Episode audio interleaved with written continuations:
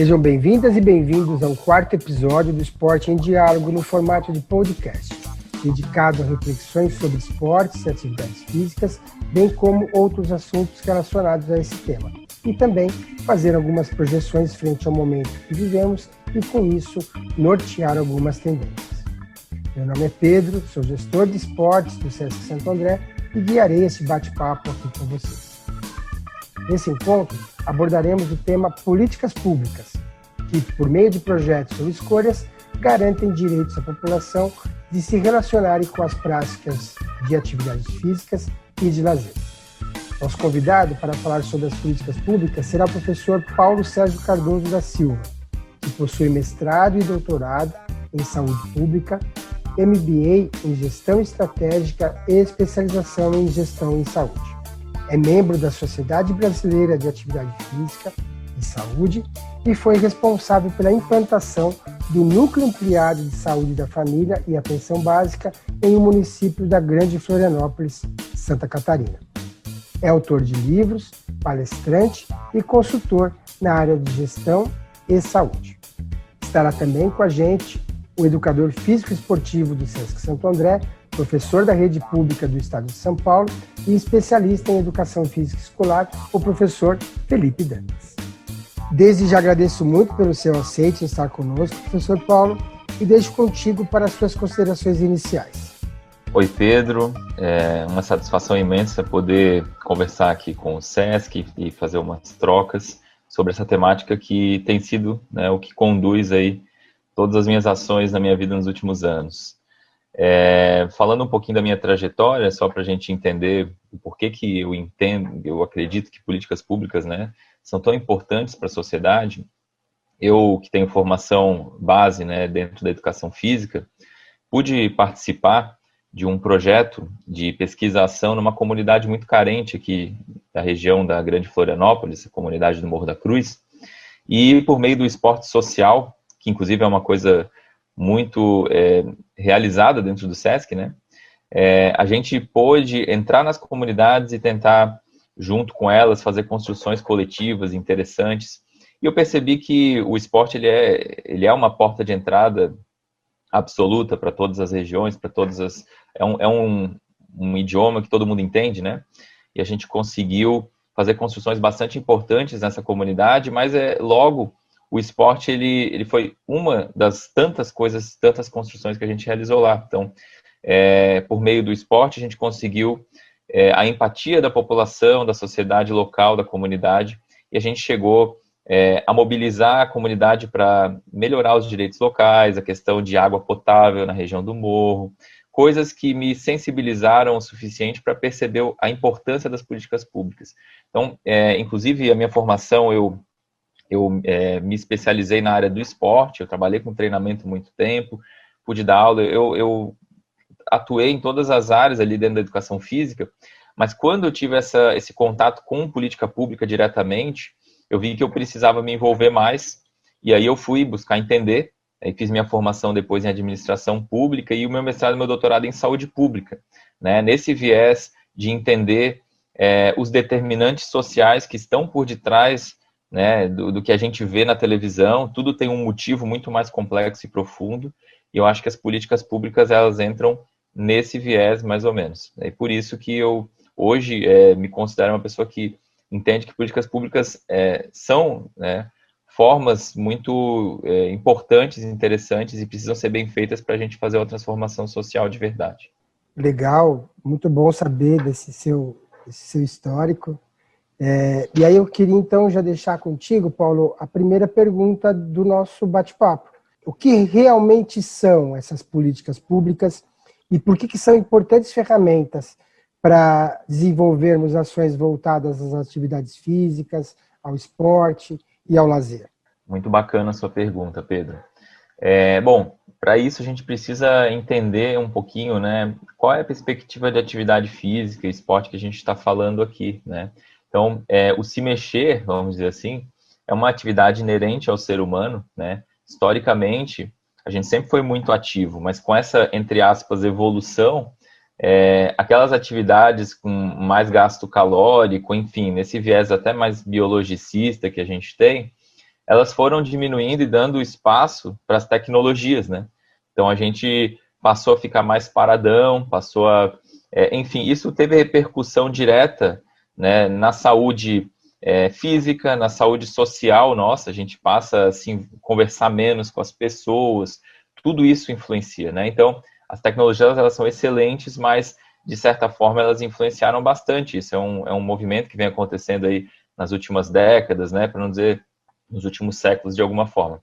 É, e aí é, hoje, né, a gente tem a perspectiva mais clássica da atividade física, que é aquela ideia do movimento corporal que produz é, gasto energético e tal, que é do Caspersen, né, de, de 1985, né, é, é, mas hoje a gente tem uma, definições mais amplas, mais holísticas, que consideram que a atividade física, mais do que simplesmente o gasto calórico, está relacionado é, com a questão do contexto, dos espaços, da cultura, é, da influência por interesses, emoções, relacionamentos, e nesse contexto a gente começa a entender a perspectiva mais ampla da atividade física e dos esportes, né? O esporte ele transforma vidas, o esporte tira, tira, é, é, vamos dizer assim, coloca as pessoas é, com oportunidades diferentes, está é, associado à diminuição de violência. Então, assim, a, a atividade física e o esporte são ferramentas muito importantes que têm que ser vistas muito além só do gasto calórico, né? Que é aquela visão um pouco mais restrita. É, e nesse sentido, né, a gente entende que políticas públicas propositivas é, para estimular, elas têm primeiro que considerar que atividade física e esporte elas são é, mais amplos do que simplesmente aquela atuação em si, né, que elas por detrás delas vão ter repercussões muito mais profundas né, na vida da sociedade. E aí as políticas públicas nesse sentido elas vão poder é, favorecer, induzir, induzir ações, oferecer o acesso para que a população por si só tenha um desenvolvimento humano mais amplo. Tanto é verdade que, se a gente pensar do ponto de vista legal, a gente tá, tem previsto na Constituição Federal, lá no artigo 6, é, que saúde, lazer, tudo isso aí são aspectos inerentes, né, é, necessários para a vida humana, para ter uma qualidade de vida. Inclusive o transporte, se a gente pensar na condição que as cidades hoje têm de fazer com que você possa caminhar em segurança de um trajeto para o outro, né? Isso aí é atividade física também, que uma política pública de mobilidade saudável vai favorecer. E se favorece, você caminha mais. Se caminha mais, você é menos sedentário. Se é menos sedentário, tem menos doença crônica. Se tem menos doença crônica, tem menos despesa de saúde pública municipal. Então, tudo está relacionado, tudo está conectado. E é aí que as políticas públicas vão entrar. Então, as políticas públicas elas podem transformar a sociedade quando elas pensam fora da caixa, quando elas pensam de maneira profunda. Olá, professor Paulo Sérgio. É, qual é a relação dessas políticas públicas com a desigualdade aqui no Brasil? A, as políticas elas podem ajudar no combate da desigualdade social no país, que é um grande problema que a gente tem aqui? É, tudo bem, Felipe. Obrigado pela pergunta. É, e assim, aqui a minha fala ela vai estar muito baseada num relatório que saiu das Nações Unidas, 2017, que fala justamente do desenvolvimento humano relacionado à atividade física e esportiva, né?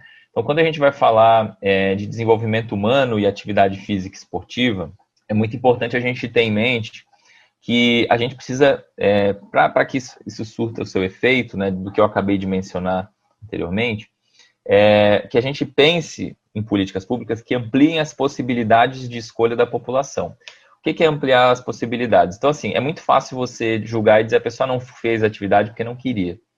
Agora, outra coisa é você entender que a pessoa não fez porque ela estava trabalhando até as 10 da noite, porque na rua dela não tem um poste que ilumine a rua, e etc, etc. Que isso é entrar na, na discussão dos desenvolvimentos é, nos determinantes sociais. Né? Então, quando a gente fala de ampliar as possibilidades de escolha, a gente está falando da liberdade de ter tempo para fazer, de ter estrutura e recurso, do quanto que a atividade física representa para aquela pessoa, um caráter simbólico. Será que ela tem consciência do que a atividade física pode fazer para a vida dela? Né? E ela tem que chegar nessa conclusão sozinha, a gente conscientiza, mas a gente não pode obrigar. Tanto que a atividade física é um direito, né? É, mas a pessoa tem a opção de escolha. Isso aí o relatório ele fala muito nisso. É, e a questão financeira também, porque se você está num local que não tem estrutura, quem tem dinheiro consegue pagar uma academia, né? Mas e quem não tem?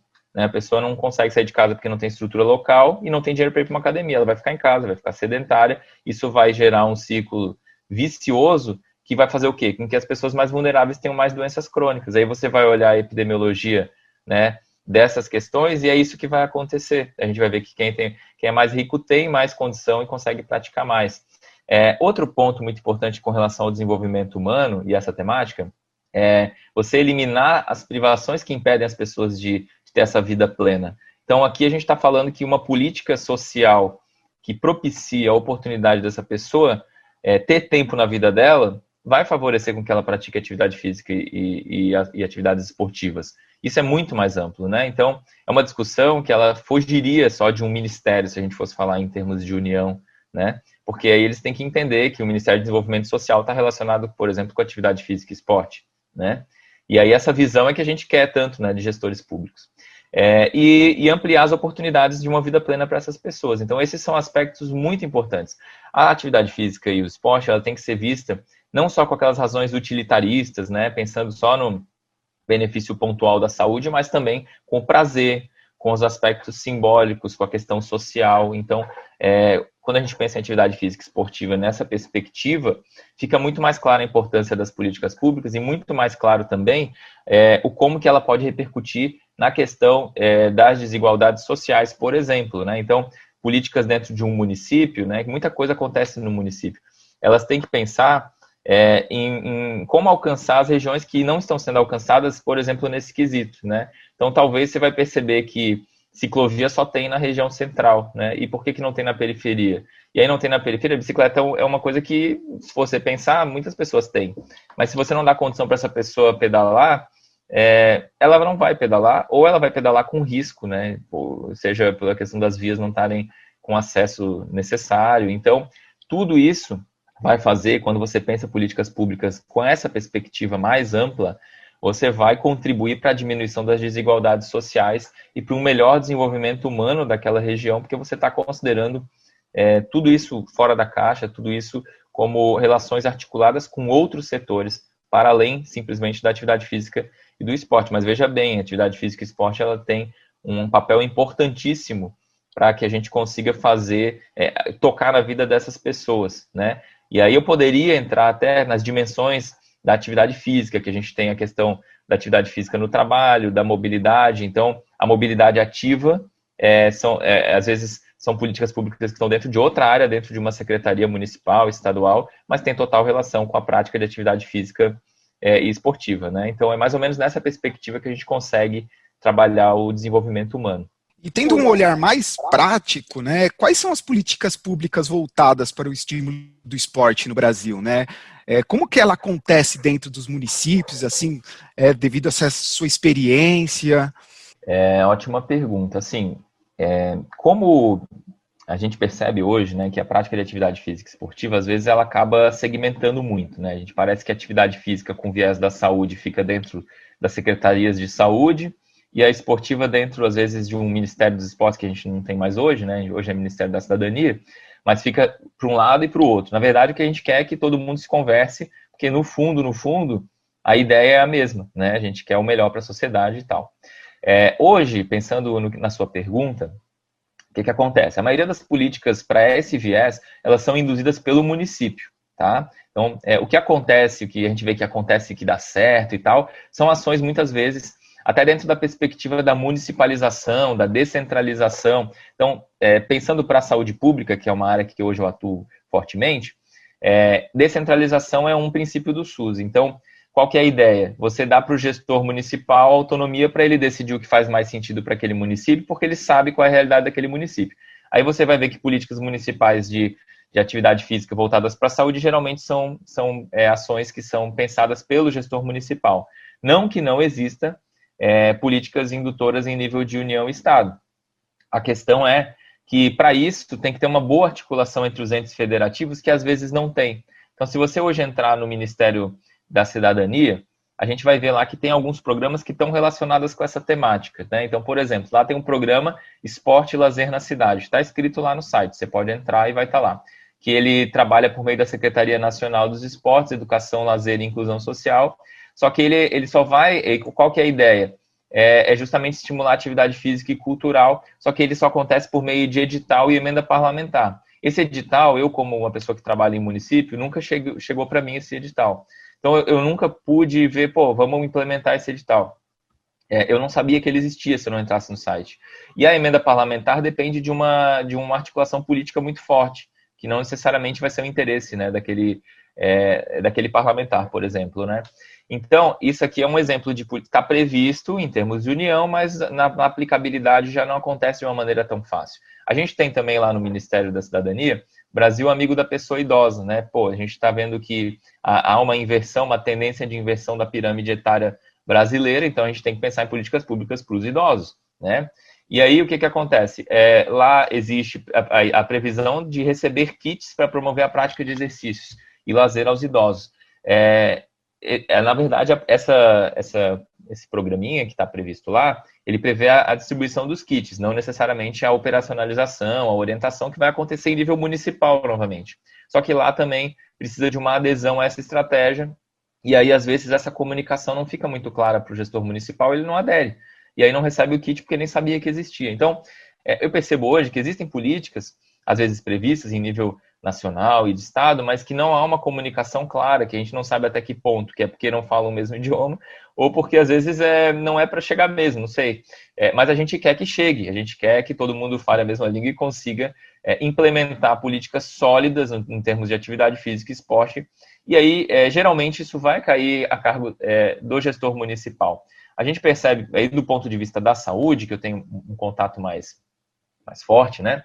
A gente tem é, os núcleos ampliados de saúde da família e atenção básica, que trabalham é, oferecendo um serviço mais integral junto às equipes que estão nos postos de saúde, e lá a gente pode ter profissional de educação física que atua dentro da ideia de educação em saúde, conscientização, grupos, é, grupos voltados para atividade física, para segmentos diferentes, idosos, gestantes, crianças. Então, essa é uma forma de levar atividade física também, e é uma política pública prevista. Né? A gente tem também um programa que é o Programa Academia da Saúde, ele prevê a construção de uma estrutura que vai ser utilizado muito pela, pelas equipes de atenção primária à saúde, justamente nessa perspectiva de estímulo à atividade física. Então, a gente tem ferramentas. Só que às vezes a gente percebe, para quem estuda um pouco de políticas públicas, que essas ferramentas, primeiro, elas não se conversam, segundo, elas não chegam nos, nos tomadores de decisão. Né? Isso quando a gente tem um tomador de decisão que tem a sensibilidade para essa temática, porque às vezes até chega e a pessoa não acha isso importante.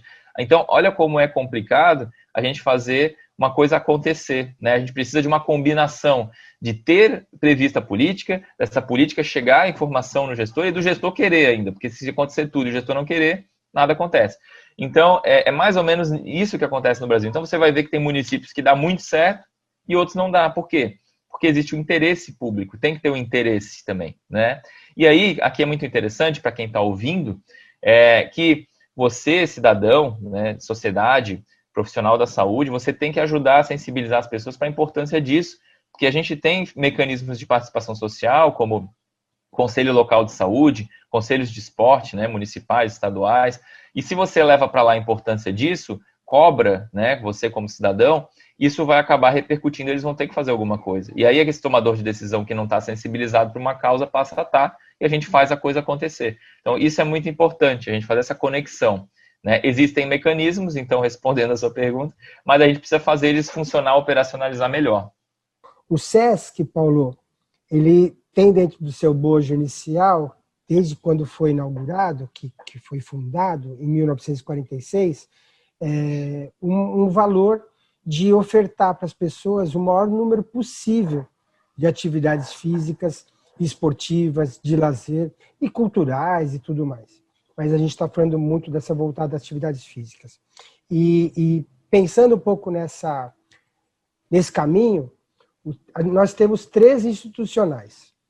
O Sesc Verão, que ele acontece de janeiro e fevereiro, em todas as unidades. O Dia do Desafio, que acontece sempre nas últimas quartas-feiras do mês de maio. E a Semana Move, que acontece desde a penúltimo final de semana de setembro até o último final de semana de setembro. E dentro disso tudo, a gente traz atletas, trazemos é, modalidades esportivas que são usuais, como por exemplo o vôlei de praia, o badminton, mas também trazemos modalidades que não são nada usuais, sepak takraw, é, touch tênis, entre outras coisas que a gente conhece é, de modalidades. É, a pergunta que eu queria te fazer, um pouquinho, só para dar esse, esse tom inicial, como que você vê o movimento de esporte para todos, que foi iniciado lá em 1973 no Brasil? Tem algum ensinamento dele que a gente pode trazer para essa conversa, é, nesse momento, sobre as políticas públicas voltadas a essas atividades? Valeu, Pedro. Ótima pergunta, né? É, esse é um movimento né, que, que surgiu lá na década de 70, aqui no Brasil, e ele busca justamente essa ideia da democratização das atividades físicas e desportivas, né? Que não tem um, uma perspectiva mais ampla, tem muita relação com o que você acabou de mencionar que, que o SESC faz, né? Que é, que é levar a atividade física é, e o esporte para a sociedade e nas suas diferentes perspectivas, estimulando modalidades que são mais consagradas, outras que são é, novas, e eu acho que isso é, é brilhante porque você consegue fazer as pessoas ter acesso a uma coisa que sem um suporte, sem uma organização que faça isso, não acontece, né? Onde é que você vai ter modalidades tão diferentes assim? Não vai ter, né? A gente sabe como que é. Mas voltando ao movimento, ele buscava essa ideia da acessibilidade a toda a população, mas numa perspectiva mais crítica de quem estuda movimentos nesse sentido, é, falava-se muito é, na, na ideia, numa ideia de prática do esporte no modo mais massivo, competitivo, e entra um pouco na questão utilitária da, daquela da época, é, até porque tinha uma perspectiva do governo militar, de é, classe trabalhadora, de deixar as pessoas mais saudáveis para esse viés.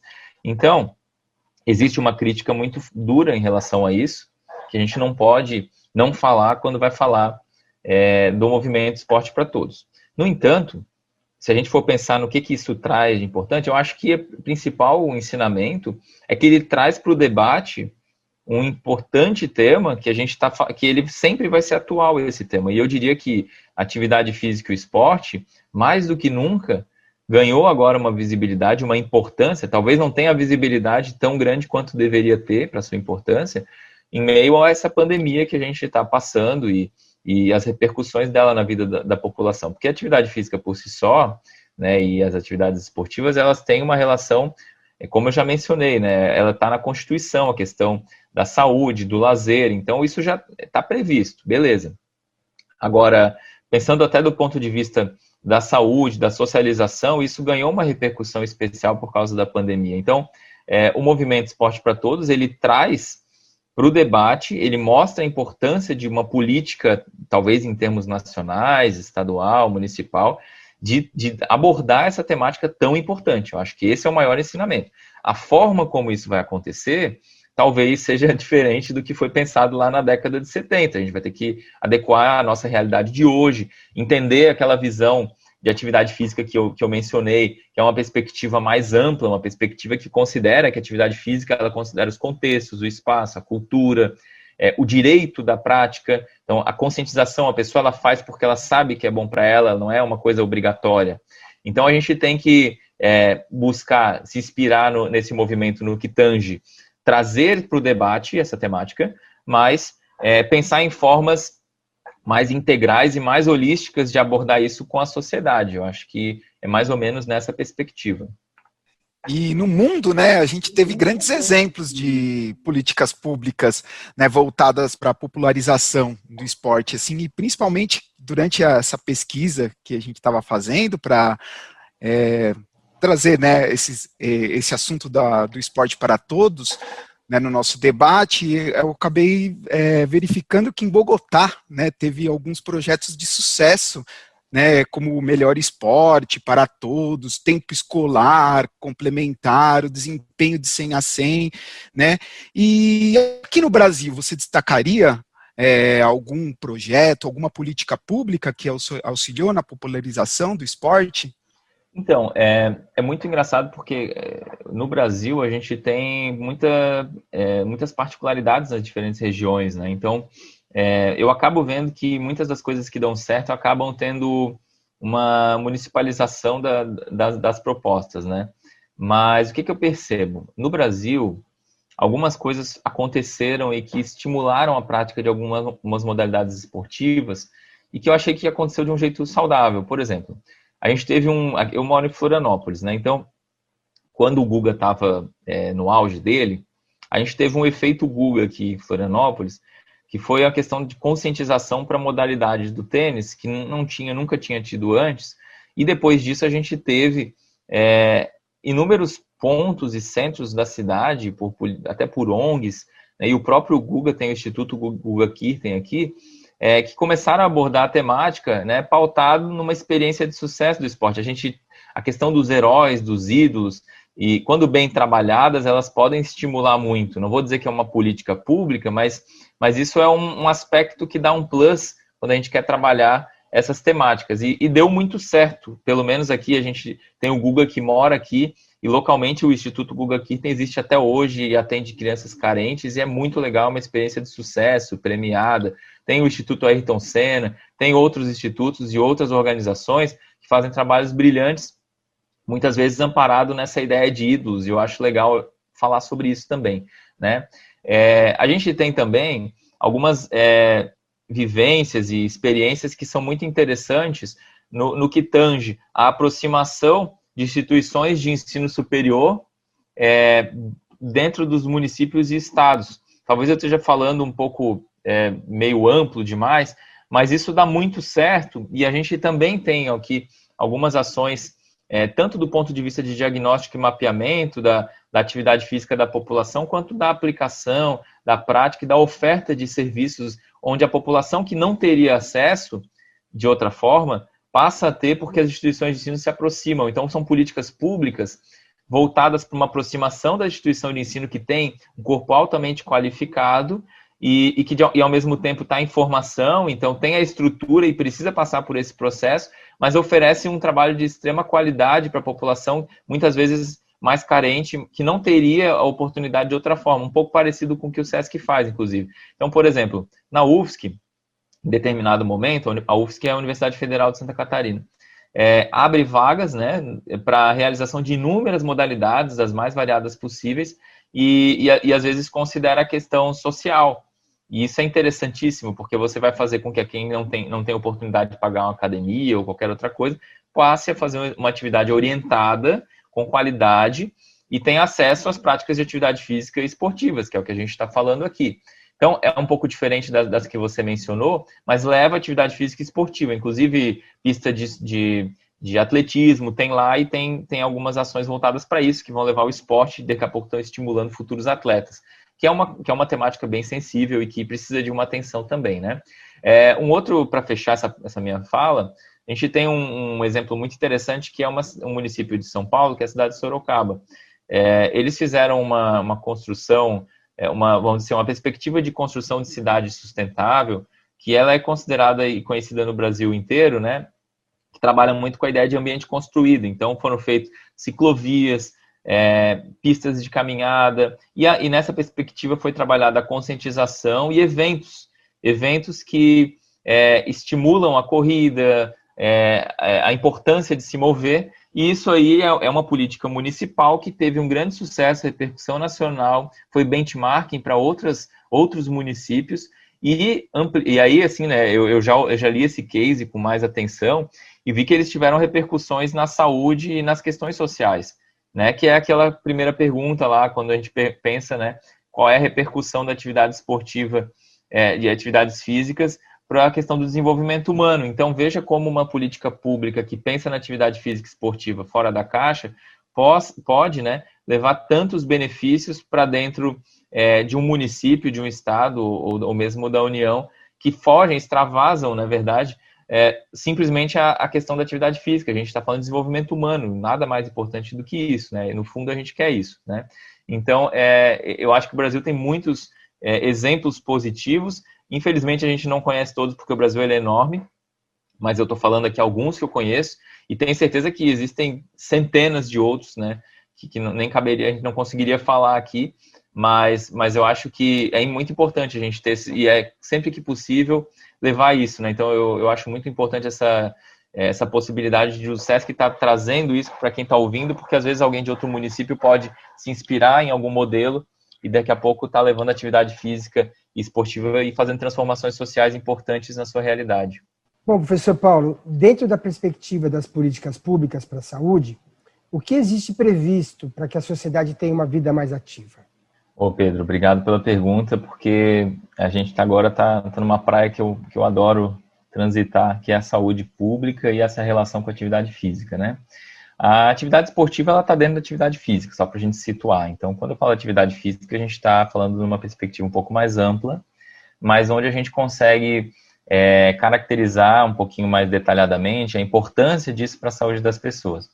E aí, é, por conta disso, né, então, até a gente poderia citar aqui a questão do combate do sedentarismo, da obesidade, é, a, o auxílio né, aos controles de, dos níveis de estresse, controle é, das, e, e, a prevenção de doenças crônicas, a importância da atividade física para a saúde mental, para o sono, para a imunidade, tudo isso são aspectos que fisiologicamente já estão muito batidos, muito comprovados, né? A gente tem é, grandes jornais que falam disso recorrentemente há anos. E, e aí, né, nessa perspectiva, dentro da saúde, a gente vai ter, sim, previsto algumas políticas, e aí, como é, já vinha falando, essa questão da. Dentro do SUS, a gente tem um princípio que é a descentralização, e aí, é, pensando na ideia dos municípios, a gente chama de municipalização, que é o quê? O gestor municipal, ele realizar ações, intervenções baseadas no seu contexto, então ele tem autonomia para isso, né? Mas a gente tem ele se ampara, né, em, em, mecanismos legais muitas vezes previstos no Ministério da Saúde. Então, o que, que a gente tem hoje, né, dentro de políticas públicas de saúde? A gente tem uma série de, de políticas que vão encostar dentro da atividade física, como por exemplo a Política Nacional de Promoção de Saúde, onde lá dentro a gente tem previsto as práticas corporais é, e atividade física, e é uma política que ela é intersetorial, ela pode ser utilizada e é utilizada tanto pelo, pelo, primeiro, pelo primeiro setor, né, como segundo e terceiro setores. Então, a gente vê que tanto governo quanto empresas aplicam muitos ensinamentos da, da importância da prática de atividade física, das práticas corporais, mas a gente tem pontualmente também, dentro dos serviços de saúde, né, é, o que a gente chama de é, um apoio multiprofissional, que é os, os NASF, o NASF-AB, né, que é o Núcleo Ampliado é, de saúde da família e atenção básica, que são equipes multiprofissionais, onde a gente tem, em muitas delas, profissional de educação física, que dá um suporte lá dentro do posto de saúde, com uma série de ações, e vai, conseguir é, ampliar essa oferta de atividade física orientada para a população. Então, o que, que acontece dentro de um posto de saúde?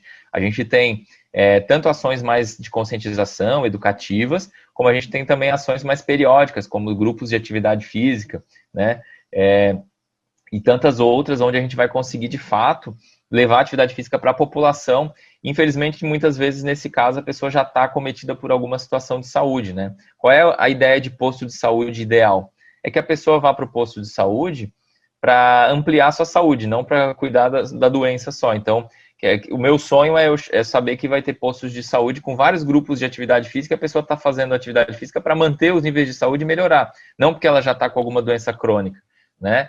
É, mas hoje não é isso, hoje a gente está pagando fogo, né? Então, existe esse serviço multiprofissional em termos de atenção primária, né? A gente tem também a atividade física também utilizada como mecanismo de, tratamento não medicamentoso no âmbito da saúde mental, então os CAPS, né, que é o Centro de Atenção Psicossocial, nas suas diferentes modalidades, o profissional de educação física, né, eu acabo falando dessa categoria porque é quem detém né, da expertise para atuação mesmo da atividade física, né, dentro da sua, do seu dia a dia, é, ele está presente nos CAPs e ele, ele utiliza a atividade física de uma maneira muito exitosa. Então, a gente não tem tantos profissionais em todos os CAPs, mas os que a gente tem, a gente ouve muito bem é, da importância. A gente tem, inclusive, a atuação é, do profissional de educação física dentro dos hospitais, é, EBSER, que a gente tem hoje, né, que estão gerenciando os hospitais aí, é, públicos, mas de outros hospitais privados também, reabilitação cardíaca. Então, a atividade física, ela faz uma transição, a gente percebe, né? Uma transição do estágio onde a pessoa está doente para um estágio onde ela volta a ter autonomia e, e bons níveis de saúde, né? E a gente espera que um dia a gente consiga ter mais fortemente a atuação no âmbito de ampliar os níveis de saúde. A gente tem mecanismos como o Programa Academias da Saúde, que prevê uma estrutura em nível municipal. Ele é um programa é, federal, mas que prevê a construção de uma estrutura em nível municipal, então o município adere, e a partir daí você pode ter uma estrutura disponível para a prática de inúmeras ações, dentre elas atividade física.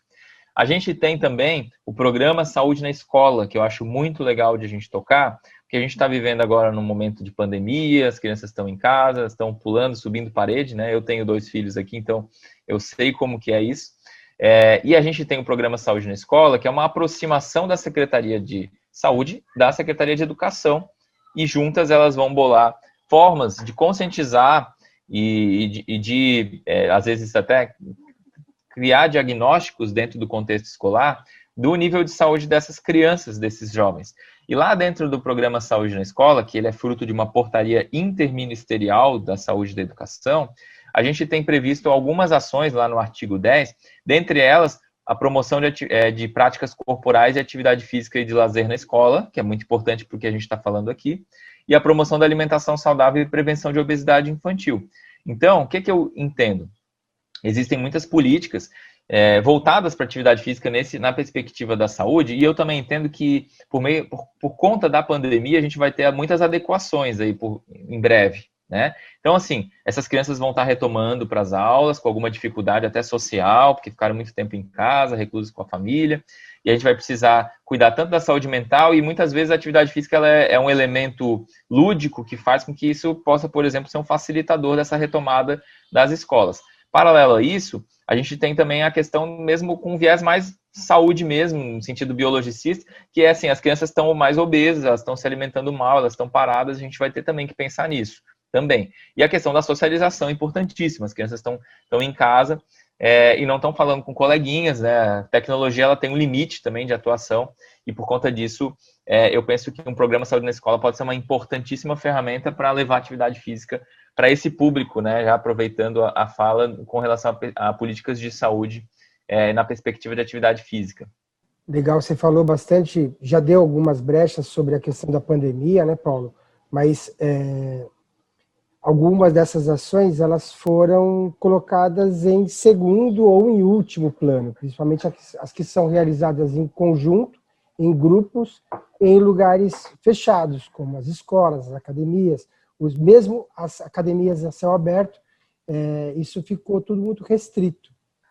O que, que você pode nos ajudar com relação a isso? Como que a gente consegue enxergar esse esse cenário que que nos afeta ainda? Não, bacana a sua pergunta, Pedro. E, e, é muito interessante a gente falar sobre isso, assim, né?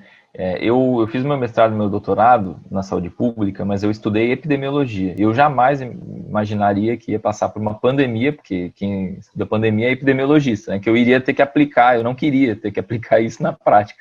E eu tive que falar aí, enfim, fiz várias lives até na época ali que tava, que chegou aquele boom, é, porque assim, ninguém está preparado para isso, nem quem em tese estaria. Né? Em tese, eu deveria estar. Tá, a gente não sabe o que vai acontecer. A pandemia ela tem uma repercussão muito distinta nos diferentes territórios brasileiros, isso é um primeiro ponto, porque vai além, para além da questão estrutural de saúde, tem a questão cultural também. Então, a gente pode estar, tá, é, vamos dizer assim, seguindo um, uma boa trajetória de curva, diminuindo, mas alguém faz uma festa clandestina e muda todo o panorama da, pandemia, da, da, da epidemia naquela localidade. Isso a gente está passando em Santa Catarina, por exemplo, infelizmente. E aí o que acontece? Agora a gente está tendo um aumento de casos aqui e, e de certa forma, isso está tendo que, que mexer nas, nas, nas, demais políticas que estão relacionadas a inúmeras questões dentro da cidade, como, por exemplo, a utilização de espaços públicos. Né? E aqui a gente vai entrar, por exemplo, é, na, no menor acesso à estrutura para realizar atividade física mediante a pandemia. O que, que é esperado na pandemia? Primeiro, que você analise, você que está ouvindo, né, o local onde você está e a situação e o estado da pandemia no local que você está. Porque eu posso estar tá falando para um local onde já está mais tranquilo e outro onde está piorando. Isso é, é, fundamental, você tem que considerar a legislação de onde você está agora. Então, eles vão fazendo decretos considerando o, momento atual. Eu sou favorável à prática de atividade física ao ar livre, desde que não tenha o risco é, para a pessoa. Então, eu, eu, eu, sempre sugiro que a pessoa analise o que, que o gestor local está falando para ver se é viável ou não.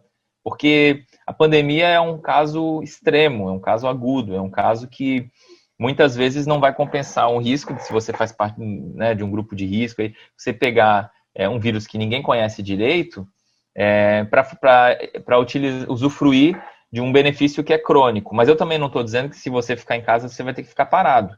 Veja bem. Então, é, infelizmente ou felizmente, a gente vai ter que se adequar dentro de casa quando tiver um momento mais extremo.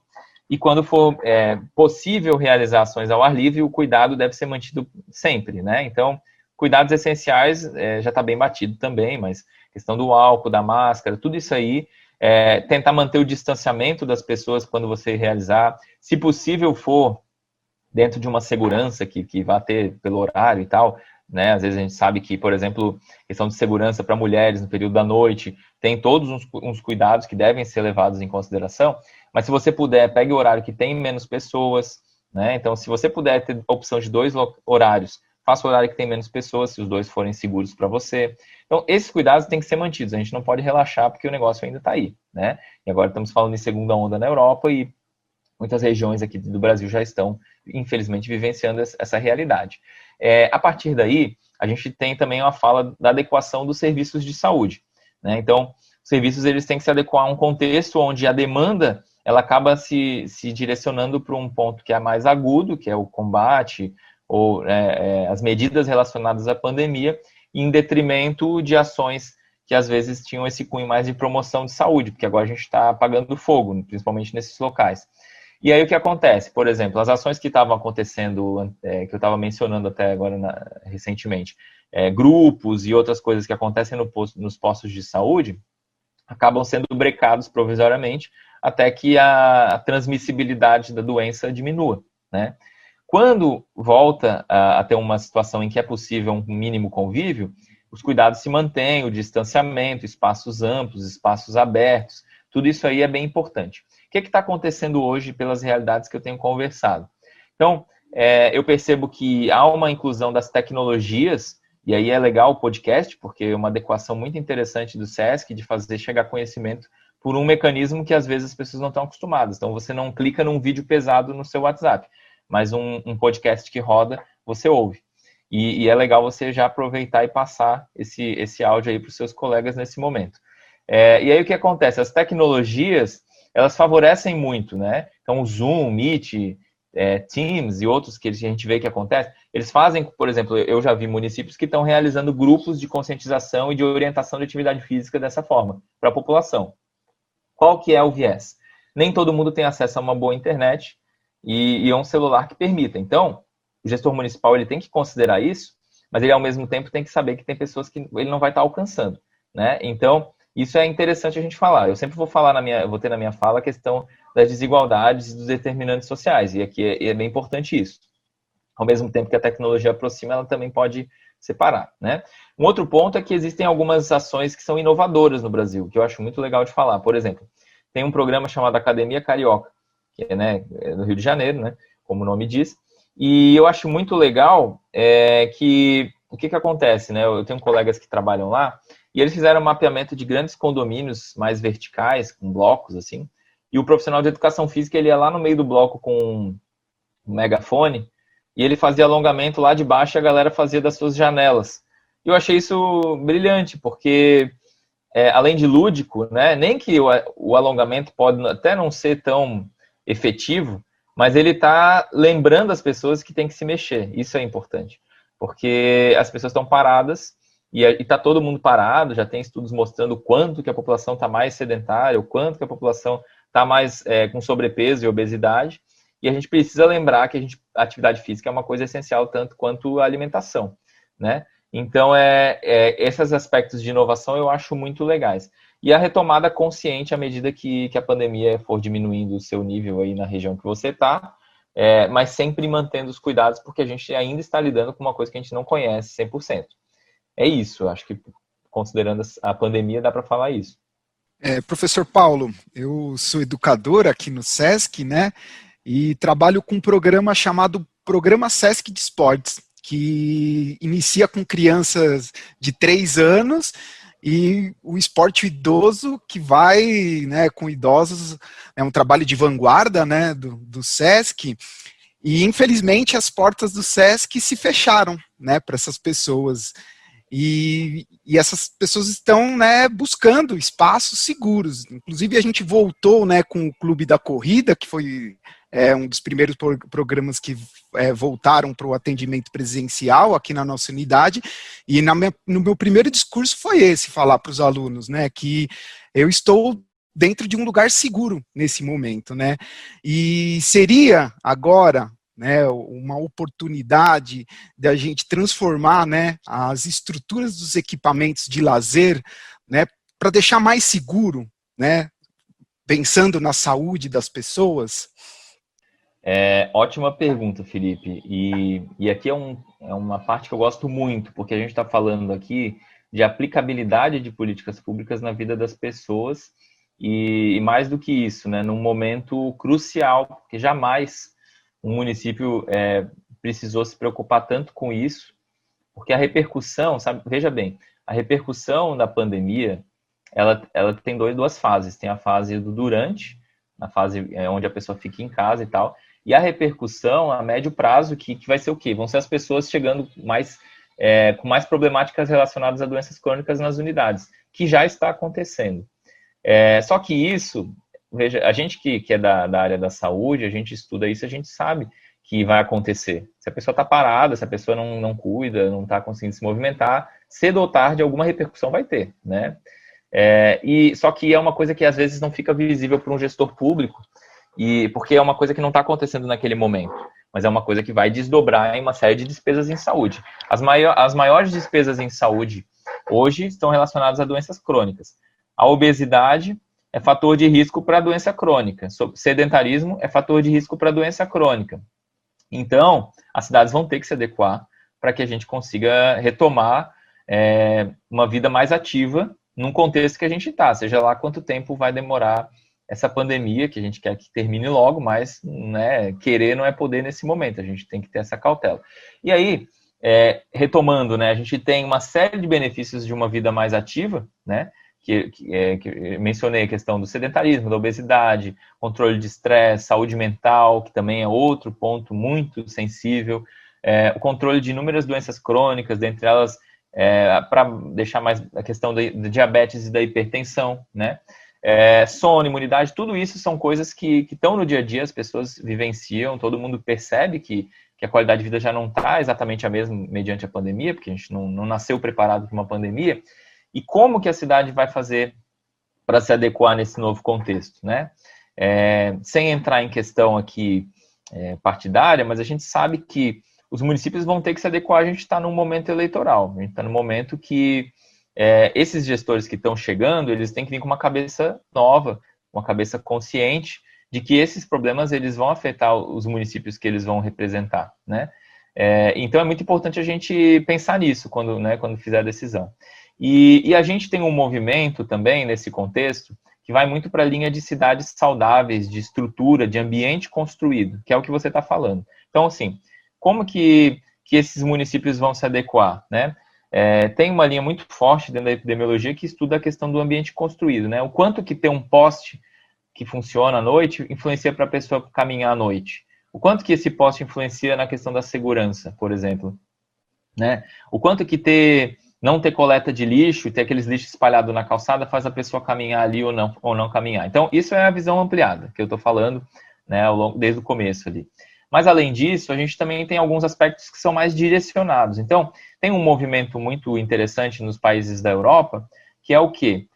Estimular, nesse primeiro, pelo menos nesse primeiro momento, é, a questão da caminhada, da, dos pequenos trajetos, a questão da, da importância da bike né? Tanto que você vê países como a Dinamarca com malhas cicloviárias enormes, né? cruzando de, de norte a sul.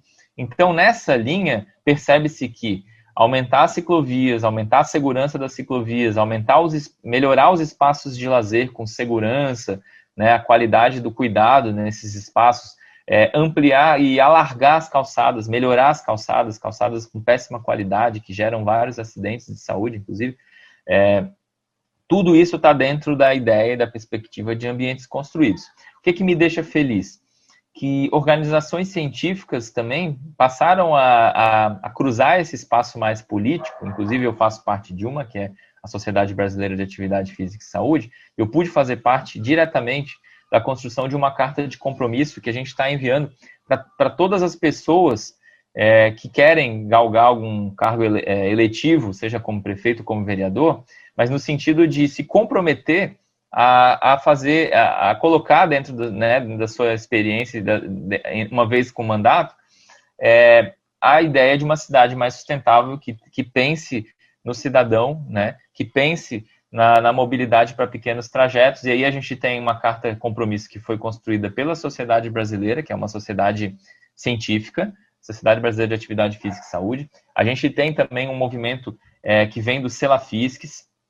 A gente tem um movimento do Como Anda, que é uma organização aí de São Paulo também, que trabalha muito com a perspectiva de dar uma visibilidade para o cidadão, é, né, para o pedestre, na verdade.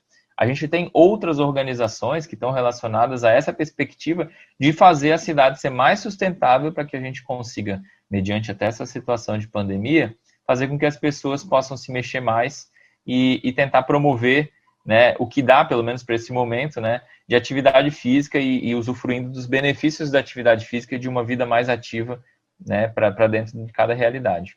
Professor Paulo, é, queria voltar um pouco os nossos olhos e também as nossas falas, claro, para um grupo que, que a gente é, percebe o quanto nos distanciamos. E eu falo nos, porque não é apenas a instituição SESC, né? Acho que praticamente todas as academias e tudo mais se afastou e fechou as portas para o grupo dos idosos.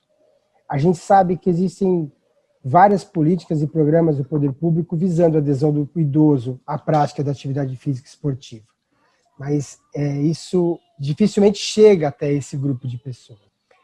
Como que, como que você vê a aplicabilidade dessas políticas junto a esses idosos, ainda mais nessa pandemia que vivemos? É possível enxergar uma algo, uma luz para esse grupo, professor?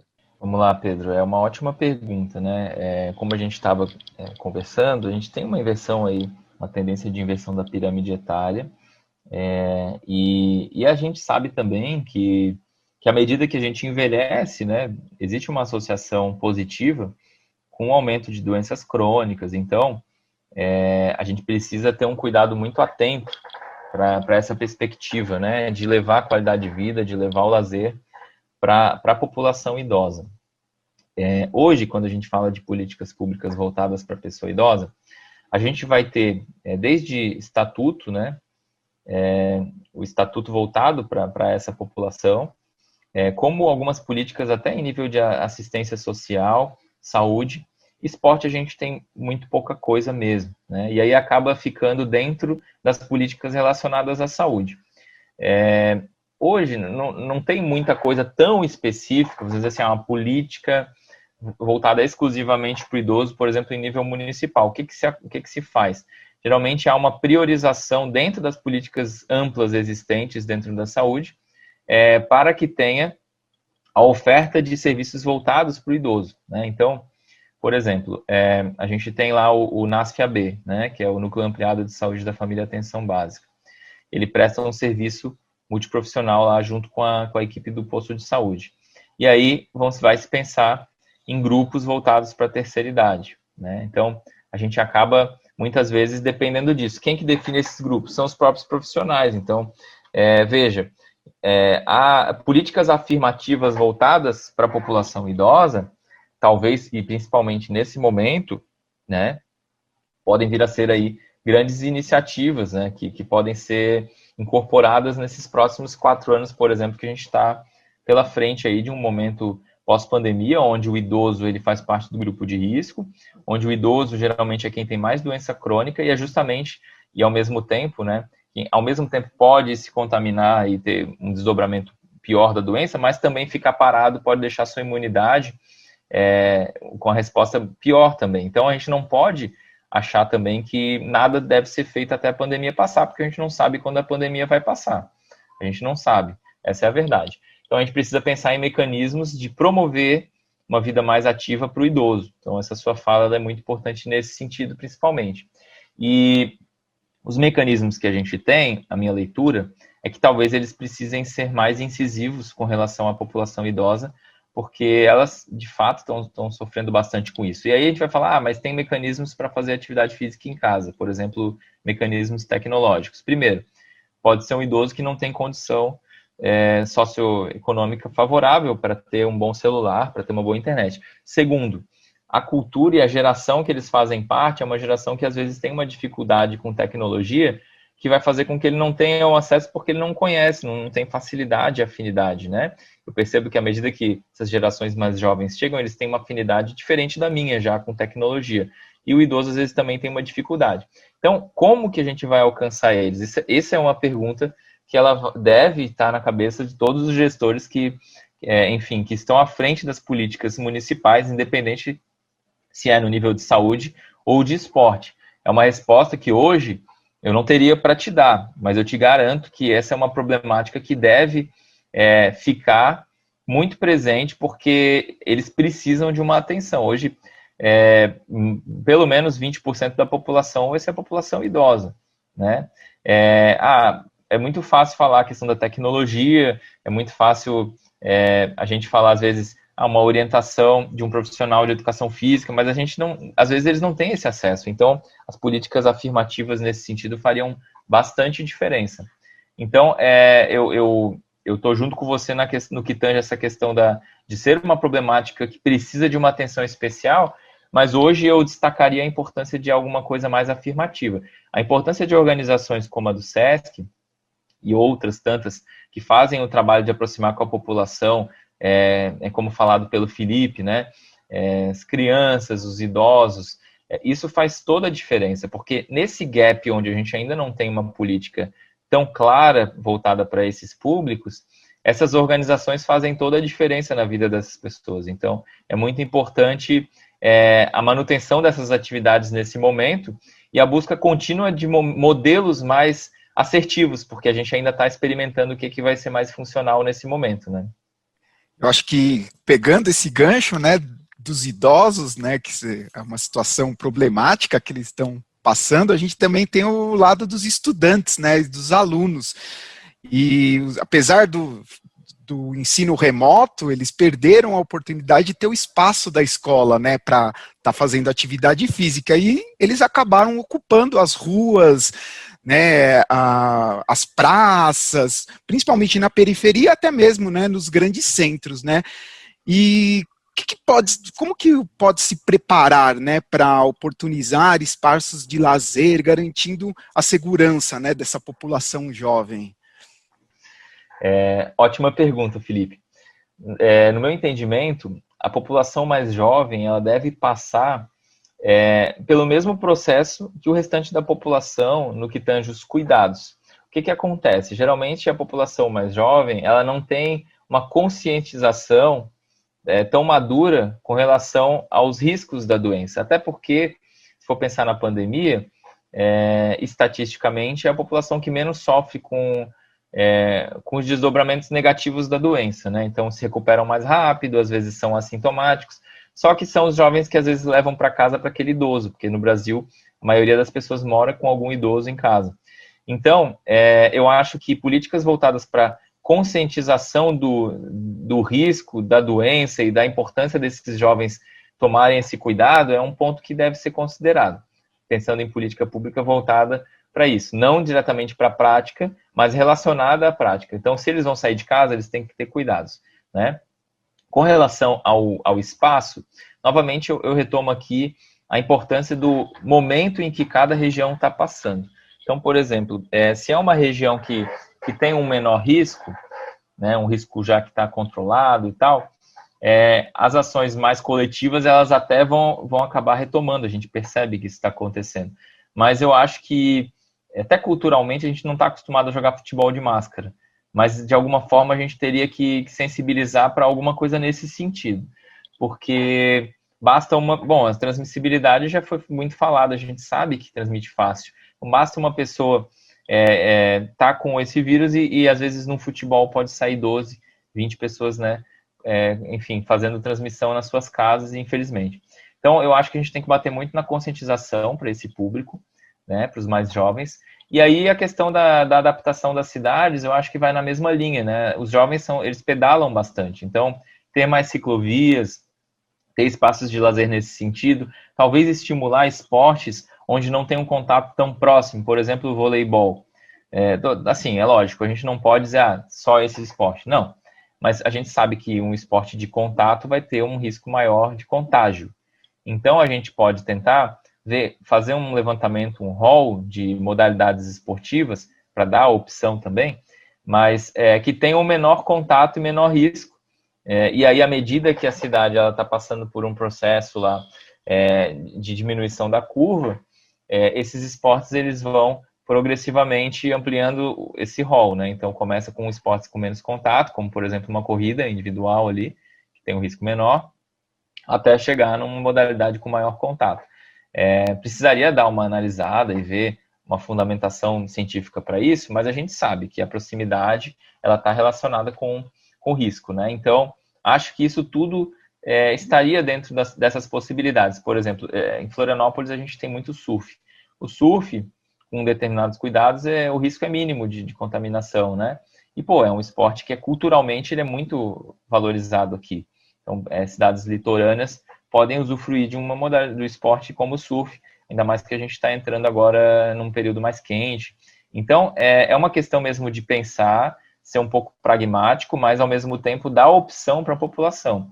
Professor Paulo, você acha que, mediante o nosso histórico de pouco envolvimento de parte da população e parte do, dos políticos, somando ao quadro dessa pandemia que estamos vivendo, a população irá passar a se engajar e cobrar do poder público por políticas públicas de saúde e bem-estar? Na verdade, né, tudo isso que a gente está passando é uma coisa bastante nova, mas eu acredito que a população, com a mudança de rotina, já tem percebido, né, no seu dia a dia, é, mudanças significativas nos diferentes padrões, seja desde o sono até a possibilidade de poder sair de casa para fazer compras, por exemplo, né? Então, quando toca na nossa rotina, de certa forma, a gente se sensibiliza para isso. Então, é lógico, é muito interessante que essa preocupação ela exista por parte da população e eu acredito que essa criticidade para a importância da, da, prática de atividade física e esportiva e do se mexer é, deva aumentar com, é, mediante a situação de pandemia que a gente está passando aí nas diferentes regiões, mesmo que ainda intenso ou não, porque as pessoas já tiveram mudanças substanciais nas suas vidas, né? Então, é, isso acaba enaltecendo a importância é, de políticas voltadas para isso dentro das cidades, dentro do, dos estados, né?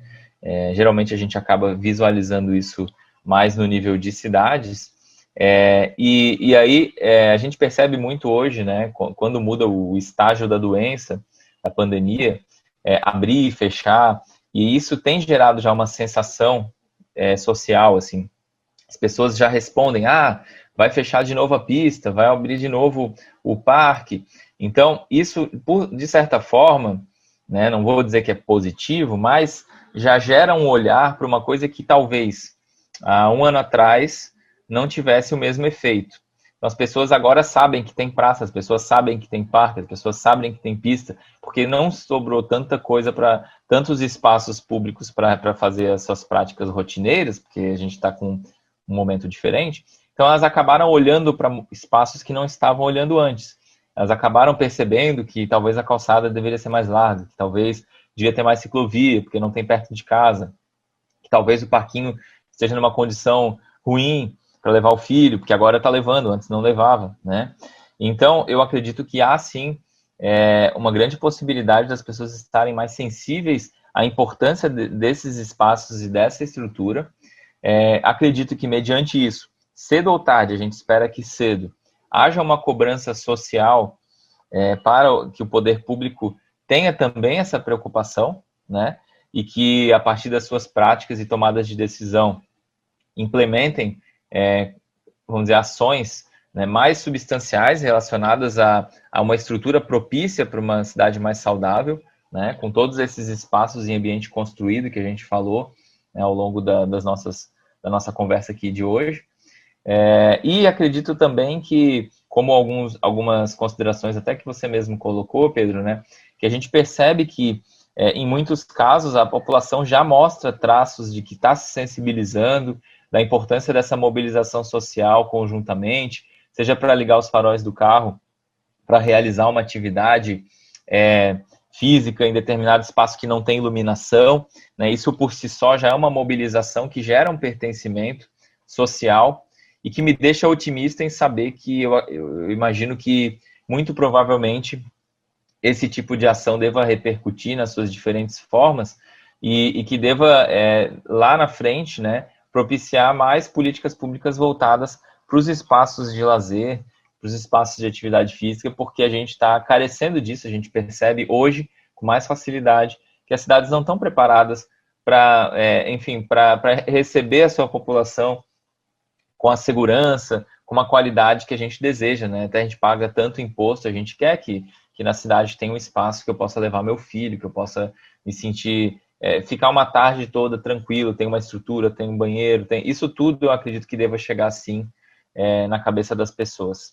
Então, é, é, mais ou menos essa minha perspectiva. Eu acredito que a pandemia teve esse ponto positivo para sensibilizar para essa, essas ações e para a importância do ambiente construído nas cidades.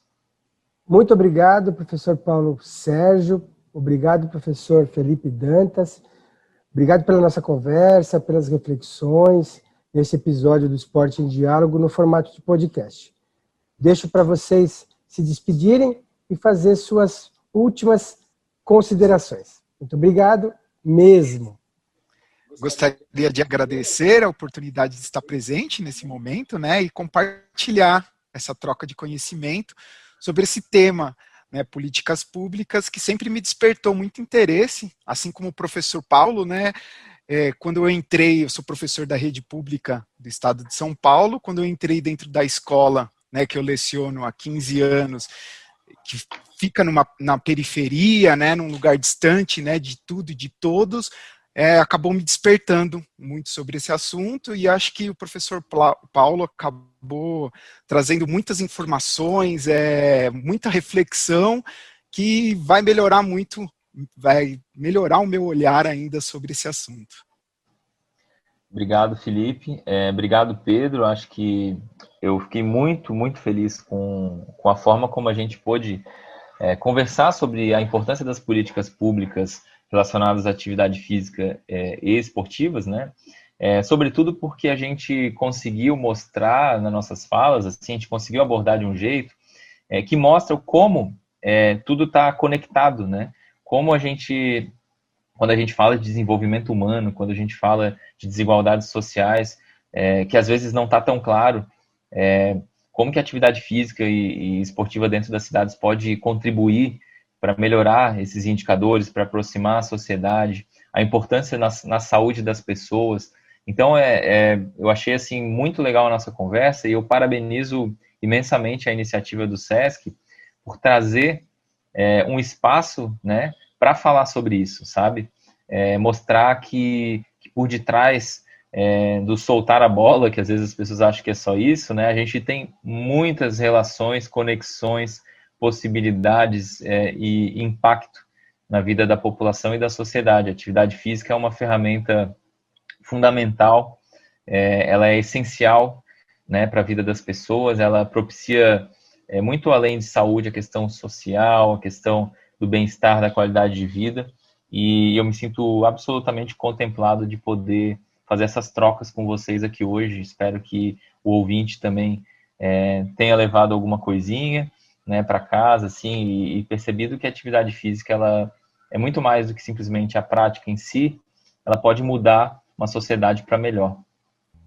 É isso. Para você que nos ouviu, fica aqui o convite para acompanhar a programação do Sesc São Paulo e o quinto episódio do Esporte em Diálogo do Sesc Santo André, que estará disponível no mês de novembro, sempre reunindo o convidado para lá de importante para tratar de assuntos relacionados à atividade física e esporte. Um forte abraço e até lá!